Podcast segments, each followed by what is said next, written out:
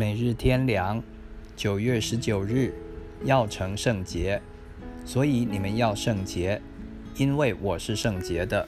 立位书十一章四十四节，圣洁是神最基本的性情，所以在天上的神面前，萨拉弗和基路伯不往地呼喊，说圣哉，圣哉，圣哉。以赛亚书第六章第三节，启示录第四章第八节。神不能容许罪恶、污秽、不洁存在他的面前和他的国中。世界原来是神所造的，人也在他的管辖之内。当人犯罪、败坏的时候，神本当加以除灭，不但有随时局部的清除，还要有最后彻底的清除，那就是要用火将一切焚烧净尽。彼得后书第三章十至十一节，而创造一个新天新地。神要拣选拯救一些人，成为属他的子民，如以色列人一样，必须要成为圣洁的国民。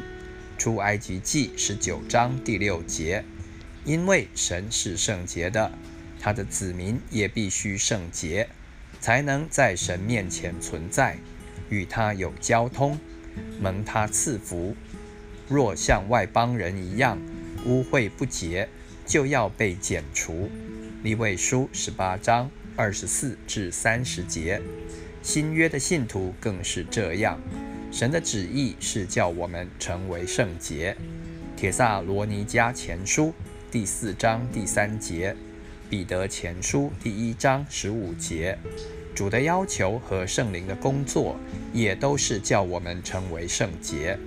以佛所书第五章二十六、二十七节，彼得前书第一章第二节，铁萨罗尼迦后书第二章十三节，这也是我们听到顺从真理的目的。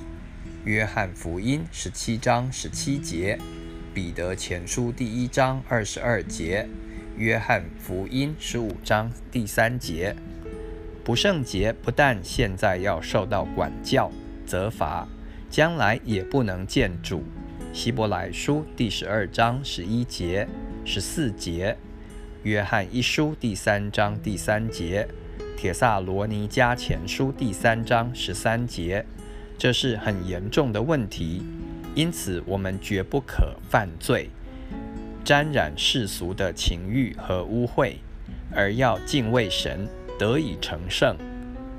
雅各书第一章第二十七节，犹大书第二十三节，哥林多后书第七章第一节。